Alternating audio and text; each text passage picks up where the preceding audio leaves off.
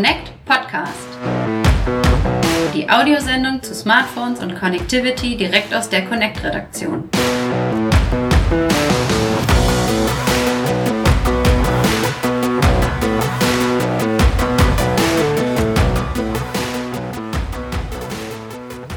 Ja, hallo liebe Hörer, herzlich willkommen zum Connect Podcast. Mein Name ist Lennart Holtkemper und heute in Folge 22 möchten wir über ein Thema sprechen, das ja gegen Ende des Jahres gerade die Netzbetreiber brennend interessiert, aber eigentlich auch ja für jeden von Ihnen sehr spannend ist, gerade wenn denn mal wieder ein Vertragswechsel ansteht. Denn heute sprechen wir über die Qualität der Mobilfunknetze in Deutschland, Österreich und der Schweiz, die wir ja in unserem jährlichen Netztest genauestens unter die Lupe nehmen. Und dazu begrüße ich heute herzlich den langjährigen Connect-Autor Hannes Rügheimer, der schon viele Jahre eigentlich tief in der Materie verankert ist und auch den diesjährigen Test begleitet hat. Hi, Hannes. Hallo, grüß euch.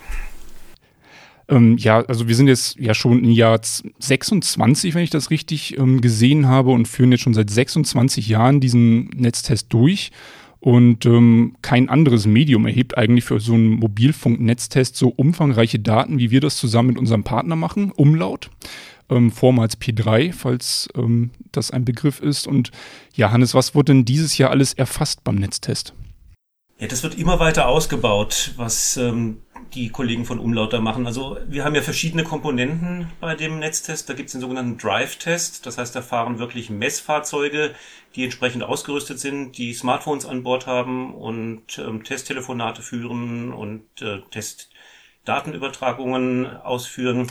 Dann gibt es die sogenannten Walk-Tests. Das ist im Prinzip das gleiche, nur dass die Testgeräte in dem Fall bei Fußgängern in einem Rucksack sind. Die sind dann überwiegend in Innenstädten mhm. unterwegs, an, an sogenannten Hotspots, also Bahnhöfen, ähm, in ähm, Einkaufszentren, überall da, wo halt auch wirklich viel los ist.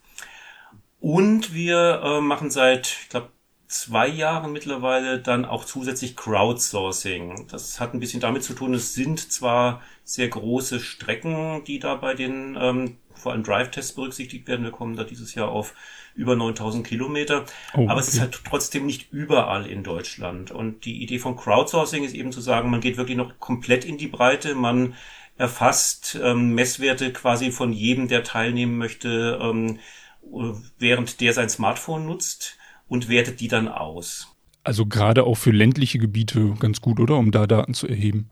Ganz genau, ja. Also es ist halt so, dass äh, muss bestimmten statistischen Ansprüchen genügen, damit die Ergebnisse auch wirklich belastbar sind. Mhm. Äh, da gibt es ein relativ komplexes Verfahren. Letzten Endes wird so ein 2x2 Kilometer Raster über die ganze Republik gelegt und dann ähm, schauen die Kollegen von Umlaut halt, haben sie in so einem Raster genug Daten? Das ist nicht überall der Fall, aber es ist auf jeden Fall nicht nur in den Städten, sondern auch auf dem flachen Land durchaus gegeben. Mhm. Also Großstädte werden gemessen, dann ähm, auf dem Land wird gemessen. Wir messen ja die, ähm, die Übertragungsgeschwindigkeit und die, ähm, die Telefoniequalität auch auf der, auf der Landstraße, wenn mich nicht alles täuscht. Genau, ja. Ähm, ja, es ist ein ziemlich, ziemlich großer ähm, Umfang von sogenannten KPIs, also von Messwerten, die da erfasst werden. Das ist schon bei der Sprache ähm, mehr als nur die Qualität. Da geht es auch um die Rufaufbauzeit, da geht es um die Erfolgsquoten. Also wie oft geht es denn schief, wenn man einen Ruf aufbauen möchte. Ähm, wir haben jetzt dieses Jahr noch was sehr Technisches mit dabei, das nennt sich Multi-RAB, Multirab-Konnektivität. Ähm, bisschen vereinfacht gesagt, sagt es aus, ob während des Telefonats auch noch Daten übertragen werden können im Hintergrund. Mhm. Ähm, und auch da haben wir letzten Endes dann einen Prozentwert, der eben sagt, das klappt in so und so viel Prozent. Die sind ganz gut, diese Werte, die liegen so bei 98, 99 Prozent. Ähm, sagt aber eben auch, äh, je nachdem, was da gerade für Funkbedingungen herrschen, kann es eben auch mal sein, und das kennt man ja aus dem Alltag auch, dass wenn ich während eines laufenden Telefonats, wenn ich zum Beispiel übers Headset mache, noch irgendwas googeln möchte oder so, dass ich dann halt trotzdem keine Datenverbindung habe. Ja, und das alles nur, um nachher zu ermitteln, wer ähm, welcher Netzbetreiber denn tatsächlich das beste Netz hat in ja, allen ähm, Testdisziplinen. Und ähm, ja, wie sieht das denn überhaupt aus beim Thema Fairness und Transparenz? Wie läuft das ganze Testprozedere ab? Haben die Netzbetreiber da irgendwie Mitspracherecht, was getestet wird, wie was getestet wird? Also wir sind natürlich in engsten Diskussionen mit den Netzbetreibern und die, die melden sich auch sehr lautstark, spätestens wenn die Ergebnisse vorliegen. Das hat jetzt in den letzten Jahren dazu geführt, dass wir so ein bisschen ein standardisiertes Verfahren eingeführt haben. Das geht eigentlich schon ganz früh im Jahr los. Also bei uns gilt dann so quasi auch nach dem Netztest ist vor dem Netztest. äh, wird jetzt auch im nächsten Januar dann entsprechend wieder aufgesetzt werden. Mhm. Und früh im Jahr ähm, setzt man sich eben mal zusammen mit den Netzbetreibern, mit den Testkandidaten. Wir stellen dar, was wir denn vorhaben. Das ist im Prinzip seit Jahren ja dann immer eine Weiterentwicklung der Methodik. Also gerade eben so Dinge, wie ich es gerade geschildert habe mit dem Multirap und so weiter. Das sind eben Beispiele dafür, wo wir sagen, hier haben wir eine neue Idee, was wir noch erfassen möchten. Und dann hört man sich schon an, was die Netzbetreiber zu sagen haben dazu und diskutiert mit denen auf einem technischen Level. Ähm, das macht vor allen Dingen der Bernd Theis bei uns, also der, der Leiter Test und Technik von Connect. Und der hat natürlich mittlerweile auch so die Erfahrung gemacht, ja, da sind berechtigte Rückmeldungen dabei. Da geht es dann ganz oft um Firmware-Stände von den Endgeräten, berücksichtigen die wirklich alles, was das Netz kann und so weiter. Es gibt aber eben schon auch die Fälle, mhm wo wir den Eindruck haben, da will jetzt ein Netzbetreiber das Prozedere eher so beeinflussen, dass er besonders gut abschneidet und möglichst seine Konkurrenten besonders schlecht. Und da kriegt man halt im Laufe der Jahre auch ein bisschen ein Gefühl dafür, wo ähm, solche Probleme lauern könnten und, und grätscht da entsprechend rein oder ver verhindert solche Versuche dann einfach. Ja. Aber die Schrauben werden dann immer weiter angezogen, oder? Jährlich ähm, wird es immer schwieriger, oder nicht, für die Netzbetreiber? Absolut, absolut, ja. Also das ist auch ganz wichtig, auch wenn ähm, Punktezahlen in einem ähnlichen Niveau liegen und auch wenn die Rankings sich dieses Jahr gar nicht so sehr unterscheiden von dem, mhm. was wir letztes Jahr als Ergebnis hatten. Ähm, die Ansprüche werden immer höher. Also wir gehen da mit dem Stand der Technik, so wie ja auch wirklich im Alltag, in der täglichen Nutzung.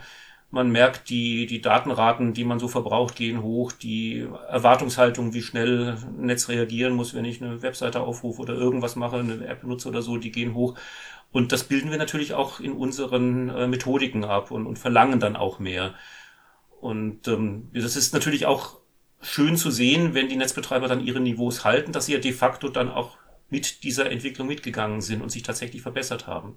Ja, du sagst es, die Niveaus halten. Wir wollen jetzt auch die, die Hörer nicht weiter auf die Folter spannen. Wie gut sind denn die Netze wirklich? Wer hat dieses Jahr gewonnen? Also in Deutschland haben wir die gleiche Rangfolge wie im Vorjahr. Wir haben die Telekom als Sieger, wir haben Vodafone schon mit, mit Abstand dahinter und wir haben Telefonica auf Platz drei. Was aber vor allem zu Telefonica zu sagen ist, die hatten vor zwei Jahren noch die Note ausreichend bekommen. Im letzten Jahr war es ein befriedigend. Und dieses Jahr haben die wirklich ein Gut geschafft. Das heißt, die haben sich kontinuierlich verbessert. Mhm. Äh, das hatten die ja im Prinzip auch angekündigt und hatten ja auch immer kommentiert, wir sind gerade dabei, unsere ähm, Netze zusammenzulegen. Also die hatten ja E Plus ähm, geschluckt und dann auch wirklich die Aufgabe, diese technischen Infrastrukturen von zwei ehemals getrennten Netzen miteinander zu verbinden. Da waren die jetzt seit ja, drei Jahren im Prinzip sehr fleißig. Die Ergebnisse sieht man. Also sie haben sich wirklich deutlich verbessert. Das, das Leistungsniveau mhm. ist gestiegen. Es liegt in den Städten und auch in den kleineren Städten wirklich schon da, wo auch Telekom und Vodafone sind, auf dem Land noch nicht ganz. Okay. Ähm, das heißt, die Anbieter konnten sich alle ein Stück weit steigern im Vergleich zum Vorjahr. Gerade O2 ähm, ähm, hat da ja als Überraschungskandidat doch einen ordentlichen Sprung gemacht. Das heißt, ähm, gerade bei der Sprachqualität, wenn ich das richtig gesehen habe, sind alle Anbieter eigentlich auf einem sehr hohen Niveau, oder? Genau, also äh, telefonieren, das ist ja immer so ein Thema. Äh, wir haben den Anteil der Telefonienote an der Gesamtbewertung nochmal ein bisschen gesenkt gegenüber dem Vorjahr, mhm. weil wir natürlich wissen, ähm, die Kernanwendung für die meisten Leute ist Datenkommunikation. Man darf allerdings das Telefonieren auch nicht unterschätzen wird jeder bestätigen können, wenn man es denn mal braucht, wenn man telefoniert, dann erwartet man natürlich, dass es funktioniert und dass es gut funktioniert und dass man auch gut verständlich ja. ist. Äh, wir haben jetzt zumindest mal in Deutschland, wenn wir erstmal bei Deutschland bleiben, die Situation, dass mittlerweile alle Anbieter das sogenannte Volte unterstützen, Voice over LTE. Das war ein relativ wichtiger technischer Schritt, weil vorher war es ja nötig, wenn man im LTE-Netz angemeldet war und man wollte telefonieren, dann musste das Telefon äh, zurückschalten auf 3G oder 2G, je nachdem, was dann noch verfügbar war, äh, mhm. weil es eben zu diesem Zeitpunkt, also vor, vor zwei, drei Jahren noch nicht überall möglich war, via LTE überhaupt zu telefonieren.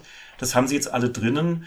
Und das ist halt eine Technologie, die auch wirklich das Telefonieren in der Qualität verbessert. Also da, da gibt's dann HD Voice, was man ja auch als Begriff kennt. Und äh, auch die, die Verbindungsaufbauzeiten, diese Durchschaltezeiten werden deutlich kürzer, weil eben letzten Endes alles über IP läuft und da nicht mehr irgendwelche alten Vermittlungstechniken gebraucht werden. Wie sieht's denn mit der Netzgeschwindigkeit aus? Wer hat hier in den Großstädten die Nase vorn? In den Großstädten hat definitiv die Telekom die Nase vorn. Ähm, da ist es sogar relativ ausgeprägt, bisschen deutlicher, als es in den Kleinstädten und auf den Verbindungsstraßen der Fall ist.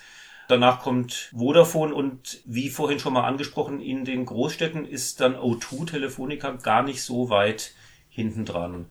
Insgesamt muss man aber auch sagen, da kommen wir dann sicherlich auch noch dazu, dass das Gesamtniveau in Deutschland immer noch hinter der Schweiz und hinter Österreich zurückliegt. Vor allem hinter der Schweiz. Also die sind ganz weit vorne, was die Leistung ihrer Netze betrifft. Ähm, und gerade in den ländlichen Regionen, zu welchem Anbieter muss ich da greifen, wenn ich jetzt hohe Geschwindigkeiten haben möchte, gute Datenraten? Es ist durchgehend immer die Telekom. Also man mhm. sieht das in unseren Einzelanalysen wirklich sehr deutlich, dass die eigentlich immer die Nase vorn haben, egal ob wir jetzt Großstädte, Kleinstädte, die Verbindungsstraßen anschauen. Selbst in der Bahn, was nochmal so ein Thema für sich ist, ist dort allerdings wirklich niedrigem Niveau, aber ist auch da Telekom am stärksten. Ja, an Bahntrassen gutes Internet ähm, zur Verfügung zu stellen, ist aber auch, glaube ich, eine der schwierigsten Disziplinen, oder? Die die Netzanbieter da vor sich haben. Ja, also es ist anspruchsvoll, keine Frage. Ähm, wird immer, wenn man darüber diskutiert, auch, auch gerne von den Netzbetreibern betont. Wenn so ein vollbesetzter ICE vorbeifährt, dann hat das Netz halt die Situation, dass wirklich innerhalb von Sekunden 800 Verbindungen oder 800 Teilnehmer umgebucht werden müssen. Ähm, und nach zwei, drei Minuten sind sie dann wieder raus aus der Zelle. Und im dümmsten Fall passiert dann die restlichen 50 Minuten nichts, bis der nächste zukommt. Das mhm. ist natürlich durchaus anspruchsvoll, keine Frage. Aber wie gesagt, wenn wir ein bisschen in die Nachbarländer gucken, sieht man halt, dass es die Schweiz und auch Österreich ein Stück besser hinbekommen als wir. Das hat natürlich dort auch mit der Topologie zu tun.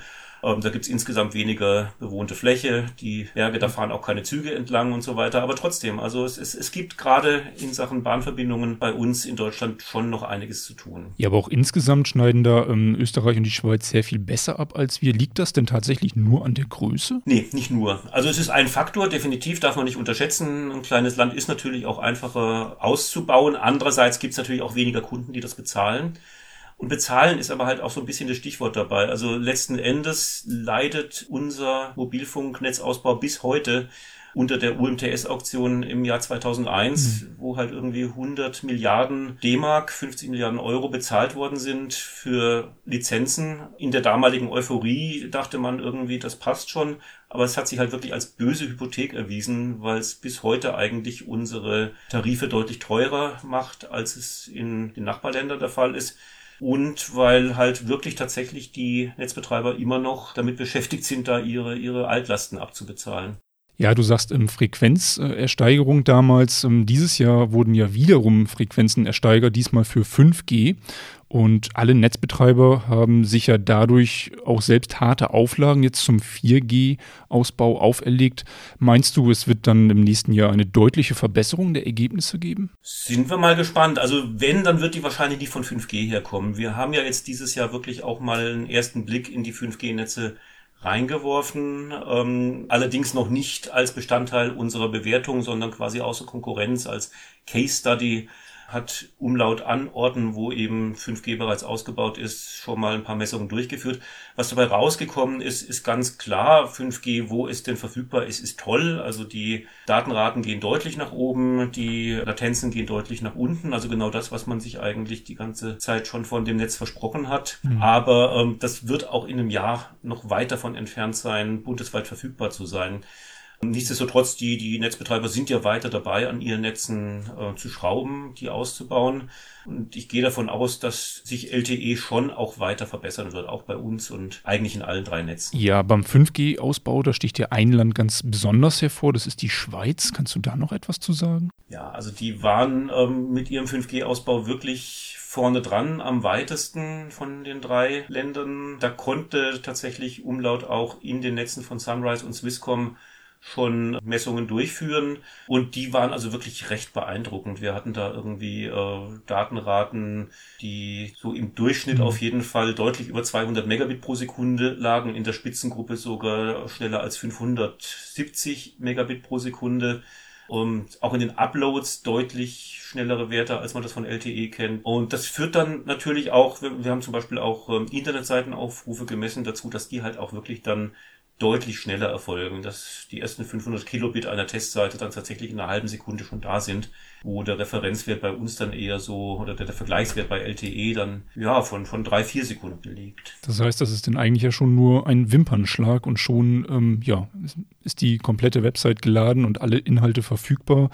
Ähm, das heißt, da würde es sich dann schon auch lohnen, vielleicht zu den ersten 5G-Tarifen und zu den ersten 5G-Smartphones zu greifen in der Schweiz, schätze ich mal. Richtig, also wenn man halt an der Ecke ist, wenn man an der, an der Location ist, wo das Netz entsprechend ausgebaut ist. Aber da sind die in der Schweiz also wirklich tatsächlich ein ganzes Stück weiter. Ich glaube, Sunrise hatte irgendwie über 70 Städte genannt, wo sie schon 5G-Installationen haben. Also da ging es tatsächlich doch schon recht schnell voran. 70 Städte schon in der Schweiz. Weißt du, wie viel wir da gerade in Deutschland haben? Bei der Telekom sind es im Augenblick, glaube ich, fünf fünf und bis Jahresende wollen sie noch zwei dazunehmen, dann sind es sieben. Bei Vodafone weiß ich es ehrlich gesagt gerade nicht auswendig, aber wird in einer ähnlichen Größenordnung liegen. Ja, also da haben wir in Deutschland, glaube ich, dann auch noch einiges zu tun, einiges an Aufholbedarf ähm, im Vergleich zu unseren Nachbarn.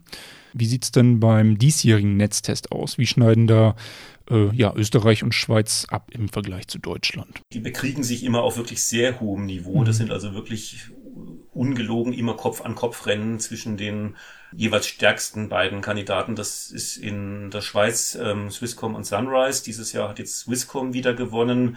Relativ knapp, schon, schon mit, wie viele Punkte sitzt du, mit sieben Punkten Abstand zu Sunrise, aber wohlgemerkt sieben von tausend Punkten. Also es ist dann doch irgendwo auch ein, ein sehr enges Rennen.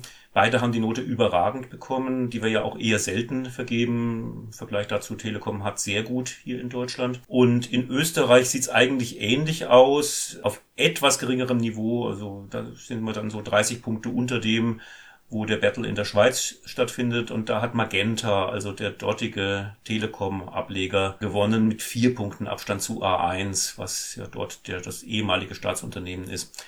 Und die jeweils kleineren, ähm, das ist Salt in der Schweiz und Hutchison 3, also 3 heißt das Netz einfach, die liegen schon mit Abstand hinten dran, haben aber auch ein sehr gut. Also muss man sich immer klar machen, dass selbst der Schwächste in der Schweiz und in Österreich immer noch auf dem Niveau oder sogar über dem Niveau ähm, abschneidet, das bei uns der Testsieger Telekom hat. Ja, auch ein bisschen bitter, oder? Ja, also wie gesagt, wir haben ja schon gesprochen, wo da so die historischen Gründe für liegen, aber wir stacheln natürlich schon gerne auch ein bisschen in der Wunde, um auch ähm, durchaus die deutschen Anbieter da noch ein bisschen zu motivieren, noch mal eine Schippe draufzulegen. Und das ist ja insgesamt mal abgesehen von der, von dem ganzen Ranking und der Punktevergabe und den Noten, auch ein Effekt, auf den wir schon ganz stolz sind, dass wir schon glauben, dass mit dem Netztest, der in der Industrie ja auch wirklich sehr ernst genommen wird, ähm, dass wir da auch dazu beitragen, dass äh, die Netze wirklich immer besser werden. Und sie werden es ja de facto auch, das hattest du ja auch anfangs erwähnt, dass wir ähm, ja nicht jedes Jahr mit den gleichen Kriterien messen, sondern die Kriterien auch jedes Jahr wieder anheben, äh, die Daumenschrauben immer weiter zudrehen, uns an den aktuellen ja, Gegebenheiten der Netze orientieren und dementsprechend kann man ja schon dieses Jahr auch ja, von einer Steigerung der Netzqualität sprechen.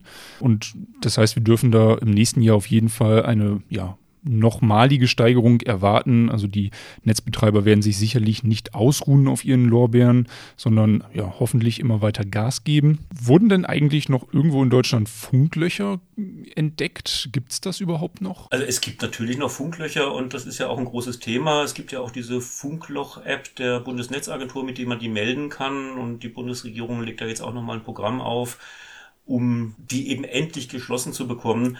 Inwieweit die jetzt auf unserer Testroute festzustellen waren, kann ich dir jetzt ehrlich gesagt gar nicht sagen. Könnte Umlaut sicherlich in mhm. seinen Protokollen feststellen, ist aber so kein, kein Prozentwert oder so, den wir jetzt irgendwie im Netztest anschauen. Wobei man ja sagen muss, also auf den Verbindungsstraßen, das sind ja dann wenigstens mal Bundesstraßen, ähm, und, und Autobahnen und in den Städten sowieso, da ist es natürlich schon eher selten, dass überhaupt kein Empfang da ist. Da merkt man halt nur relativ deutlich äh, Qualitätseinbrüche. Also sehr klar war das zum Beispiel ähm, in der Disziplin YouTube.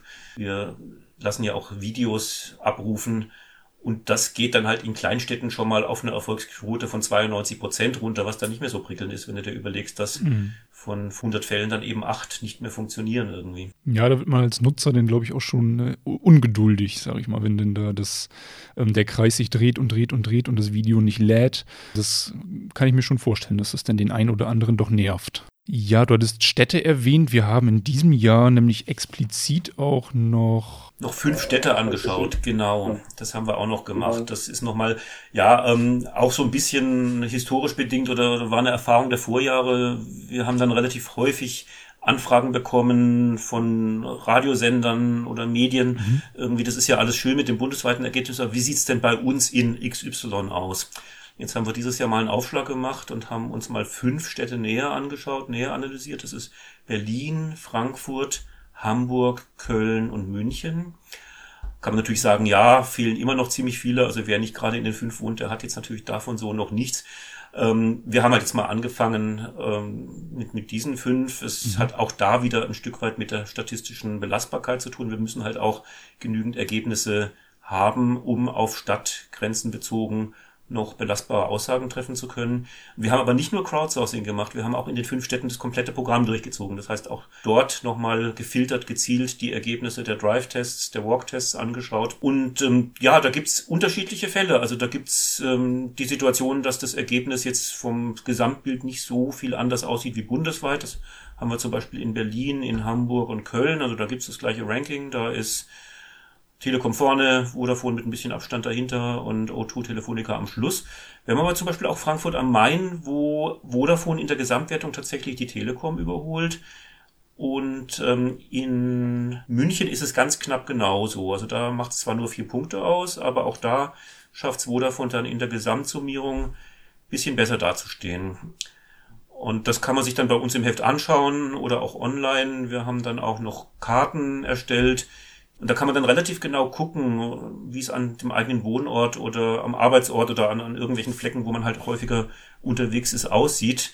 Ähm, weil selbst innerhalb einer Stadt ist es halt so, an der einen Ecke ist dann die LTE-Versorgung von der Telekom ein bisschen besser, an der anderen Seite ist es Vodafone. Und wir haben auch immer die blauen Flecken in den Karten, also immer auch Areale, wo wirklich O2 die Nase vorn hat. Ja, ähm, darauf wollte ich dann auch noch verweisen. Ähm, liebe Hörer, Sie können natürlich gerne, ähm, wenn Sie das Ergebnis jetzt Ihrer Stadt wissen wollen oder sich nochmal näher mit den Daten, die wir erfasst haben, beschäftigen möchten, ähm, können Sie das natürlich alles gerne nachlesen auf connect.de oder natürlich auch im Heft am Kiosk. Und ähm, ja. Es war wieder mal ein spannendes Rennen. Wir freuen uns aufs nächste Jahr, wo dann quasi wieder alles auf Null gesetzt wird und schauen mal, was dann in zwölf Monaten rauskommen wird. Ja, da sind wir natürlich dann auch ganz gespannt und natürlich dann auch mit unserem Podcast wieder live dabei sozusagen. Ja, dann bleibt mir eigentlich nur noch, mich herzlich für das Gespräch zu bedanken und für deine Zeit, Hannes. Vielen Dank dafür, dass du uns dann einen Einblick gegeben hast. Sehr gern, hat mir Spaß gemacht. Tja, dann ähm, sehen wir uns vielleicht schon in der nächsten Folge, liebe Hörer. Tschüss, bis dahin.